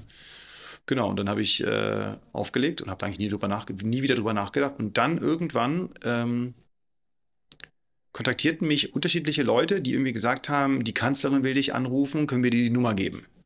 Und ähm, da war ich auch ehrlicherweise ein bisschen überrascht. Ich sag, warum jetzt genau? Was? Und ähm, genau, dann hat sie mich äh, am Freitag angerufen. Ähm, und sie hat dann am Abschlussdinner, äh, als im, letztes Jahr, äh, vorletzt, ähm, im September 21, hat sie dann witzigerweise erzählt, dass ähm, sie ja die unterschiedlichen Mitglieder des Digitalrats angerufen hat und mich als Letzten gewählt hatte, weil sie der Meinung war, dass ich wahrscheinlich am einfachsten zu überzeugen sei und wir uns ja schon kannten durch, äh, weil sie auch ResearchGate besucht hat, äh, wie ihr auf diesem Foto hinten seht, ähm, genau hinter euch. Das war, als sie äh, die, die, Startups in Deutschland das, Ach, das war Mal, davor. Das war davor. davor okay. Ja, das äh, hat sie gesagt, das war dann damals so, okay, wir müssen jetzt mal ein bisschen der Startup-Welt so ein Gefühl geben, dass wir sie auch sehen und dann wurden wir, äh, wurden zwei Startups ausgewählt, das war ResearchGate und Vuga damals. Ähm, und äh, deswegen dachte sie wohl, ja, das ist relativ einfach. Und dann rief sie mich an und ähm, ich war dann Letzte in der Runde. Und sie fragte mich am Telefon, ob ich dann Teil dieses Digitalrats sein äh, will. Und da habe ich dann nur gefragt, na, wer sind die anderen Nasen? Und äh, dann hat sie mir die anderen Nasen aufgezählt. Und dann, äh, das war Zitat auch so. Und dann, dann habe ich gesagt, ja, ich muss darüber nachdenken. Ich kann jetzt nicht einfach so eine Entscheidung treffen, weil es ja schon eine große Aufgabe ist. Und ich habe auch fokussiere sehr gerne. Und das wird wahrscheinlich viel Arbeit werden. Und ich muss mir das dann nochmal überlegen. Damit hat sie überhaupt nicht gerechnet, dass ich irgendwie Zeit brauche zum Nachdenken. War natürlich auch die Vorbereitungen schon waren, äh, eine Liste von Pressegeschichten und so weiter, wo auch die Namen drin standen von den Leuten, die ja Teil dieses Digitalrats sind. Und dann habe ich gesagt, ja, ich äh, melde mich am Montag. Dann meinte sie so, ja, äh, sie sei dann am Montag aber auch im Urlaub, äh, müsste das, ich solle mich bitte melden bei ihr. Und dann ja, habe ich aufgelegt und da ich so, ja, okay, wie melde ich mich eigentlich bei ihr? wie, wie rufe ich denn eigentlich an? Wie und, meldet man sich bei der Kanzlerin? Äh, ich habe dann, ja, ich weiß, dass wir dann, ich habe dann meine Assistentin nochmal äh, gesagt, ich weiß gar nicht, wie wir jetzt anrufen. Wie rufen wir denn da jetzt eigentlich an? Ähm, und dann haben wir äh, die Kontaktdaten von Helge Braun gekriegt, ähm, dem Bundeskanzleramtschef damals. Und äh, ja, genau, da habe ich über das Wochenende nachgedacht und ich hatte so das Gefühl, okay, ähm, im Nachhinein wahrscheinlich, also ich, ich habe Vermutungen, warum ich Teil dieses Digitalrats war, aber ich habe sie nie direkt gefragt. Aber ich glaube, ich war wahrscheinlich der äh, mit Stefanie zusammen ähm, die praktischsten, die umsetzungsnahsten äh, in dem Digitalrat. Wir haben ja auch viel mit umgesetzt. Äh, Dinge gemacht, also zum Beispiel auch das, den Digital Service äh, eingeführt. Das ist ein Tech-Team innerhalb des Bundeskanzleramts, ähm, was jetzt schon 150 Leute sind nach drei Jahren. Also es wächst rasant. Ähm, das sozusagen Tech Innovationen äh, für die Verwaltung in-house gebaut werden können und nicht an externe abgegeben werden. Also sozusagen, dass das Wissen intern aufgebaut wird und auch bleibt. Ähm, das haben wir innerhalb unserer drei Jahre damals mit der Kanzlerin auf die Beine gebracht, sogar innerhalb von zwei Jahren, weil es war ja ein Jahr, bevor wir, bevor dann ihre äh, Legislaturperiode beendet war, war das ja dann schon live sozusagen. Und viele andere Sachen auch. Die, die Datenstrategie, das einzige erste Land, was eine Datenstrategie hat und so weiter. Also wir haben wirklich viel geschaffen. Und ich denke, dass ich und Stefanie Teil der Gruppe waren, die eher äh, ja, so prakt praxisnah sind, würde ich sagen. Mhm. Ähm, Gründernase. Ne? Unser Thema war ja auch Gründungen in Deutschland. Wir haben ja dann auch den ähm, des Makers of Tomorrow äh, zusammen gemacht, äh, Chris, äh, Stefanie und ich, und haben das eingeführt, was dann Teil von Universitätsprogrammen ähm, ähm, ähm dann auch ist, ähm, wo dann Gründer über Gründungen erzählen, unterschiedliche Themen abdecken. Das kann man, da kann man sich einwählen. Ähm, das heißt also, wir wollten auch Gründungen in, jede, in jeden Bereich in Universitäten bringen und das auch weiter ausbauen in den nächsten Jahren. Also das war wahrscheinlich der Grund. Ähm, so, dann habe ich dann am Montag äh, irgendwie es geschafft, dann äh, Helge zu kontaktieren und ähm, gesagt, gut, ich bin dabei. Ja. Hm. Jetzt hast du ja dann auch in einem, in einem Werbespot gesagt, du willst mehr GründerInnen in, in Deutschland äh, ermutigen. Und äh, um mal ein ganz kleines Fass aufzumachen, ähm, was muss sich denn in Deutschland ändern, damit wir eine bessere Gründerkultur bekommen. Mhm. Das ist auf jeden Fall kein kleines Fass, das ist eher ein großes. Äh, es fällt immer das Wort Mindset. Und ich glaube, es ist sehr ähnlich zur Wissenschaft. Wir müssen akzeptieren, dass wir, wenn wir Dinge angehen, dass sie auch schief gehen können. Und das ist etwas, wo wir in Deutschland, wir haben eine, wir haben eine Neidkultur, wir haben eine Kultur von, ach, ich wusste doch, dass es nicht klappt. Ähm, und diese Art der Kultur schreckt Menschen ab davon, ähm, ja, neue Gründungen oder Gründungen an sich anzugehen. Ähm, wir haben natürlich in Deutschland auch, wenn man drüber nachdenkt, äh, wenig Gründungen in den jeweiligen Disziplinen. Das heißt also, wir müssen schauen, dass Gründer die ähm, äh, Ingenieurswesen studieren oder ähm, Chemie, Physik, Sozialwissenschaften, dass in den Bereichen die Gründer entstehen. Wir haben in Deutschland sehr viele Gründer, die einen Business-Background haben. Ähm, und dann ist es auch häufig auch noch BWL, also es ist noch nicht mal Entrepreneurship, sondern es ist Betriebswirtschaftslehre, auch so ein Wort, was kein Mensch richtig aussprechen kann. Ähm, und das ist, das ist ein grundlegendes Problem, weil wir, wenn, wir, wenn man BWL studiert, ähm, ich habe Matt Kohler mal zu mir gesagt, die Gründer bei euch in Deutschland, das war damals, die haben alle einen Anzug an. So. Und äh, in, den USA nicht, laufen mit T-Shirts rum. Das ist jetzt erstmal sehr plakativ, aber es ist halt so, ne, die Gründer damals kamen aus der WHU oder aus der Apps und das waren halt die Gründer. Das waren halt so Leute, die äh, ja, Betriebswirtschaftslehre oder was auch immer in dem Bereich studiert haben. Und dann ist es für sie das dass äh, so Menschen lösen Probleme, sagen, okay, es gibt ein Produkt in, in, in den USA, ich mache mal genau dasselbe in Deutschland, nur ein bisschen in Grau. Und ich mache das, versuche es effizient zu machen und das ist sozusagen meine Gründung. Damit haben wir ähm, wahrscheinlich langfristig ein, ja, wir haben irgendwie vielleicht ein paar Gründungen gehabt, die nicht die, die okay waren, einfach so vom, vom Outcome. Aber damit haben wir eine ganz gewisse Kultur angestoßen, wie wir Gründungen sehen in Deutschland. Und wie auch ehrlicherweise die Welt uns sieht. Also im Silicon Valley ähm, waren die Deutschen sehr lange als die Copycats, also ne, vor allem durch die Samba-Brüder, ähm, waren wir halt die, die, die halt Ideen kopieren. Das war so unser Ruf. Und ähm, haben dann natürlich sehr viele Leute, das ist ja ganz normal, wenn du ähm, wenn du Menschen hast, die du dann in einem gewissen Konstrukt äh, lehrst, dass sie dann auch so weiterarbeiten. Das heißt also, wenn du ganz viele Mitarbeiter hast, die Teil von einer Plattform sind, die eine Idee kopiert haben, dann ist die Art und Weise, wie, ähm, wie diese Menschen dann auch denken, ähm, so. Das heißt also, die machen dann im nächsten Mal, wenn sie was gründen, dann so, ach ja, ich habe ja gelernt, wie man was kopiert, kopiere ich also auch nochmal was. Und das kreiert natürlich eine ganz gewisse Art von Kultur, die wir lange hatten, ähm, die sich jetzt verändert hat. Also ich denke, wir sind da auf einem guten Weg, aber immer noch weit entfernt. Wir haben ja ähm, immer noch nicht äh, wirklich, es ist ja mal ein Unterschied, ob man wirklich so Industry, Industrie verändernde äh, Produkte oder wirklich weltverändernde Produkte hat.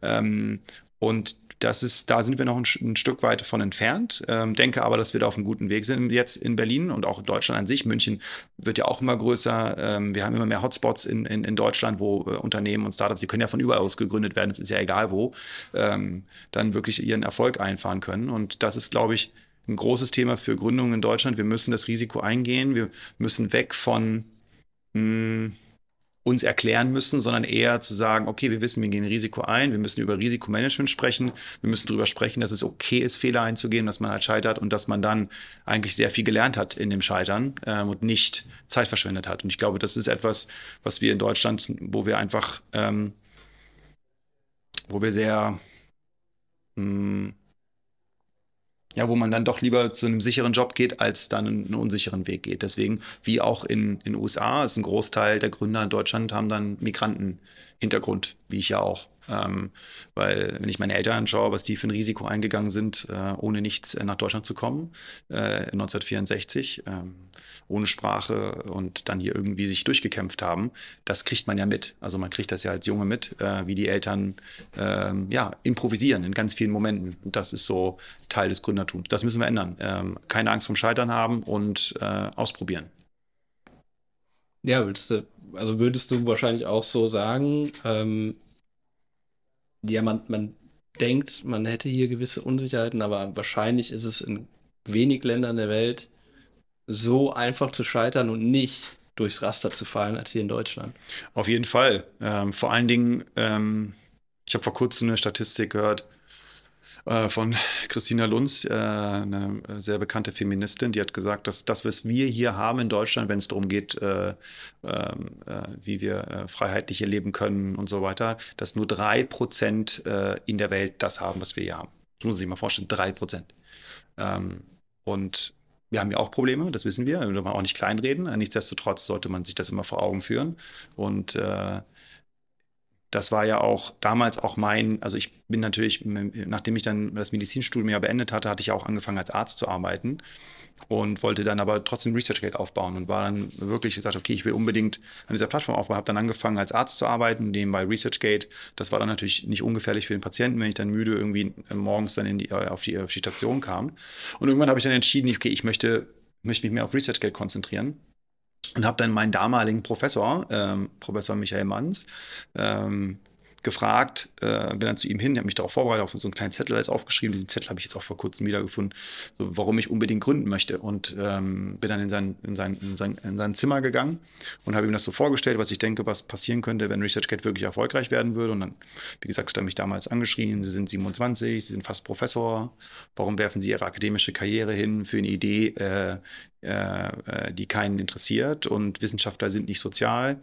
Ähm, sie werden äh, nicht erfolgreich damit sein, kriegen sie den Firlefanz aus dem Kopf. Und ich habe dann in der Sekunde gekündigt und gesagt, na gut, dann kündige ich. Und äh, bin dann raus, ähm, habe dann natürlich dann gekündigt und bin dann wieder zurück in die Staaten gegangen, habe dann meinen damaligen Prof in Harvard angerufen, Rajiv. Und gesagt, Rajiv, ich habe diese Idee, Idee, ich würde super gerne das aufbauen, weil ich denke, es kann wirklich einen Unterschied machen in der Welt. Und hat Rajiv zu mir gesagt, okay, ähm, komm, ich organisiere dir das Visum hier, ich gebe dir eine halbe Stelle hier in Harvard und ich investiere auch noch Geld in ein Unternehmen, damit du die Server bezahlen kannst, weil wir ja irgendwie die Server bezahlen mussten. Und das ist, glaube ich, sehr äh, bezeichnend für die Art und Weise, wie auch wir in Universitäten auch immer noch äh, mit Gründertum an sich umgehen. Ähm, um jetzt aber auch trotzdem in dem Ganzen nicht so einen schlechten äh, äh, Touch zu geben. Jahre später oder acht, neun Jahre später hat dann Professor Manns mich angeschrieben per E-Mail und wollte, dass ich äh, teil oder dass ich einen, einen eine Keynote, ähm, Keynote-Vortrag in einem seiner ähm, großen Kon also Tumor-Konferenzen halte. Das habe ich dann gemacht. Und er hat dann interessanterweise äh, angefangen zu erzählen. Und ich habe bis zu dem Punkt, bis zu dem Zeitpunkt nie seinen Namen genannt, weil ich das auch, wie gesagt, sowas nicht mag, irgendwie Leuten irgendwie in den Arsch treten. Ähm, ich habe den, also ich habe immer gesagt, ein Professor und äh, die, die Presse hat ihn dann irgendwann Professor Firlefanz genannt, wenn man sich die Artikel von damals anschaut, bis so 2016, 17. Und, ähm, und dann habe ich, hat er dann irgendwie vorgestellt, also er alles vorgestellt, ja, Herr Madisch, damals äh, waren Sie bei mir in der Klinik, Sie sind dann zu mir gekommen und haben dann das Konzept vorgestellt. Ich muss Ihnen ehrlich sagen, ich habe nicht verstanden, was sie da machen wollten. Und ich wollte sie für mich haben und nicht äh, für, für, das Gründertum. Und äh, trotzdem bin ich froh, Teil dieser Geschichte als Professor Firlefanz eingegangen zu sein. Und ähm, danach sind wir sehr gut, ich habe dann meinen Vortrag gehalten, wir sind dann sehr gute Freunde geworden. Und was eigentlich äh, trotzdem gut ist, ist, äh, und das ist auch ein bisschen auch meine Attitüde, ich bin ein Optimist, ähm, am Ende hat er zu mir gesagt, du musst dich konzentrieren, du musst dich fokussieren, du musst eine Sache machen. Der hat natürlich nicht gesagt, komm, ich helfe dir, dass du das Gründertum-Dingsbums machst. Aber er hat eigentlich gesagt, komm, Junge, was ist denn das? Mach doch mal jetzt eine Sache richtig, ich will dich hier als Professor haben. Und ähm, es hat mich dann dazu gebracht, die Entscheidung zu treffen, dem Widerstand entgegenzugehen und zu sagen, okay, ich möchte aber unbedingt ähm, ResearchGate machen und bin dann den Weg gegangen. Ich denke, auch das ist ein wichtiger Schritt gewesen zu, in der Erfolgsgeschichte von, ähm, von ResearchGate. Diese Momente, die einem die Energie geben. Ich habe vor kurzem erst gesehen, dass Vengeance, Rache, Rachegefühl ist ein scheiß, na, scheiß Wort, dass das ein Teil von Gründererfolg ist. Dass man sich Konstrukte in seinem Kopf baut und sagt, dem will ich es zeigen. Und ich glaube auch, dass das so ein Teil von dem, von dem Drive ist, den man dann hat, äh, wenn man so einen Weg bestreitet. Hm. Wir müssen uns ein bisschen ranhalten. Mhm. Du hast so viele Fragen, aber du hast auch noch Termine. Ähm, abschließend, ähm, weil du, ihr verändert ja die Welt. Also ihr, ihr helft mit, die Welt zu verändern, ähm, weil es einfach das plakativste Beispiel ist. Ich habe irgendwann mal gelesen, wahrscheinlich hast du nicht das Wort Vision äh, verwendet, aber äh, es ist so euer Ziel zum Beispiel, ähm, Viren bei der Virenforschung zu helfen. Du hast, glaube ich, das Zika-Virus genannt zu dem, äh, mhm. äh, in, zu dem Zeitpunkt. Ähm, könnte man sagen, habt ihr jetzt, weil es einfach so plakativ ist, habt ihr in der Corona-Forschung, hat ResearchGate da schon eine Rolle gespielt? Habt ihr das gemerkt? Ja, auf jeden Fall. Wir haben ja auch damals äh, innerhalb von vier Wochen haben wir ein sogenanntes Sub-Community innerhalb von ResearchGate aufgesetzt, die nur fokussiert war auf Corona äh, Wissenschaftler ähm, und auf die Corona-Forschung. Die haben wir dann alle aggregiert, alle Forscher, alle Leute, die, äh, die einen äh, Unterschied machen. Wir haben sogar mit den Verlagen zusammengearbeitet. Und da ist sehr, sehr viel passiert in dieser Subcommunity. Die haben da alle äh, kollaboriert auf verschiedensten Ebenen, von Public-Themen, Policy-Themen, Maskenthemen, Impfstoffe, ähm, Immunantworten und so weiter und so fort. Es war super schön anzuschauen. Also auch die, die Motivation innerhalb des Teams war unglaublich, weil das, du hast ja natürlich diese Momente häufig, ne? wir, wir sehen die natürlich immer nicht, wenn sich zwei Forscher auf ResearchGate finden und dann auf einmal eine neue, neue Sache finden, davon haben wir jetzt zig Beispiele. Da war es halt auch nochmal ganz, an, ähm, äh, dass man es anfassen konnte, weil wir es vor unseren Augen sehen konnten. Mhm. Ja, war richtig gut. Gute Zeit. Cool, gute Sache. Ähm, ganz zum Abschluss, wie schaltest du ab, um von deinen sieben Stresslevel runterzukommen? Ähm, also ich lese viel. Äh, ähm, ich lese viel auch, der, also an sich ähm, lese ich viel. Ich ähm, habe jetzt äh, vor kurzem ähm, im, äh, jetzt im Weihnachten rum habe ich oder ich kurz vorher eine Idee gehabt, wie ich das Problem ist ja so Gedanken abspeichern, wie speicherst du alle Apps sind so kompliziert, ähm, wenn man so Gedanken abspeichern möchte, schnell abspeichern möchte, einfach abspeichern möchte und da habe ich gesagt, komm, ich programmiere jetzt nochmal was, habe mir dann ähm, ein Swift UI Buch äh, geholt und nochmal Swift UI gelernt. Ähm, das letzte Mal, als ich programmiert habe, ist so sechs, sieben Jahre her und dann habe ich über Weihnachten jetzt ähm, im Urlaub ähm, noch mal eine eigene App entwickelt, das hat richtig Spaß gemacht, habe ich auch abgeschaltet, äh, sowas. Ja ich mache natürlich, ich spiele ähm, halb professionell auch noch Beachvolleyball und trainiere dann auch äh, fünf bis sechs Mal die Woche. Mm. Das sind so Sachen, wo komplett dann mit ResearchGate nichts zu tun hat. Klar, wenn ich jetzt programmiere, ist es auch nah dran, aber es ist trotzdem einfach eine andere App, eine andere Applikation. Und das zeigt mir da auch nochmal, okay, mit was für Problemen dann auch äh, die Programmierer, mit denen ich arbeiten darf, äh, dann auch jeden Tag wahrscheinlich äh, entgegentreten müssen. Ähm, das sind so Dinge. Ich habe natürlich auch Freunde. Ähm, genau, ich, viele Leute kriege ich das ja alles immer unter? Ich habe halt keine Beziehung, ich habe keine Freundin, das heißt also, also aktuell keine Freundin oder seit ein paar Jahren schon keine Freundin. Ähm, und äh, das hilft mir so ein bisschen, also ja, das Lesen, das Weiterbilden, das macht mir total viel Spaß. Ich hatte jetzt angefangen, Mathe zu studieren, irgendwie vor äh, vor, vor acht, neun Monaten habe ich äh, Mathe nochmal studiert, habe dann gemerkt, dass ich das jetzt einfach nicht zeitlich hinkriege. Das war dann doch zu viel. Dann musste ich das jetzt mal auf Pause das setzen. Das ist auch nicht meine Definition von Entspannung. Achso, Ach so, Entspannung, ja, Entschuldigung. Äh, für mich ist es, glaube ich, Entspannung, ehrlicherweise. Ja, aber so andere Sachen machen sind für mich Entspannung. Ähm, ich schlafe auch zum Beispiel richtig gerne. Also ich, äh, ich kann auch richtig, ähm, ich schlafe häufig zum Beispiel den Sonntag sehr viel. Also dann stehe ich auf, lese, esse was, dann schlafe ich, dann stehe ich auf, lese, esse was. Das passiert auch immer wieder so. Aber ich gehe auch sehr, sehr viel spazieren, genau. Also jeden Morgen, jeden Abend gehe ich spazieren. Also jeden Morgen anderthalb Stunden, jeden Abend anderthalb Stunden. Ähm, und da äh, telefoniere ich normalerweise nicht, vor allem morgens nicht. Ähm, äh, die letzte halbe Stunde fange ich an, dann zu telefonieren, ein bisschen zu arbeiten. Abends häufig die erste halbe Stunde und dann die letzte Stunde bin ich dann an der, Ja, ich habe sehr viele äh, Rituale, Konstrukte, an denen ich mich festhalten kann, mit denen ich dann, äh, oder mit die, die ich dann nutzen kann, um zu entspannen. Cool. Okay. Hier, vielen, vielen Dank. Wir sind durch. Du musst weiter. Ja, ich danke Thema euch, dass ihr extra hergekommen seid. Ja, hier. Sehr gerne. Wir sehen uns in einem Jahr wieder. Wir sehen uns genau in einem Jahr ja. wieder hier. Das cool. Ja. Danke euch. Dankeschön. Ich danke ciao, euch. ciao. ciao.